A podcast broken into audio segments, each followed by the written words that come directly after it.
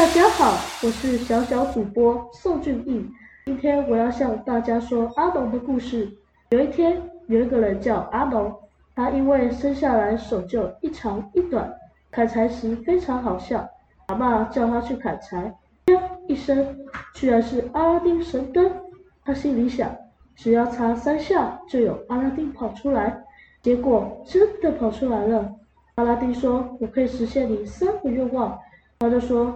我希望我的手可以一样长，他就说他的手就变成一样短，他就说反了，白痴哦，手就反过来变成白痴。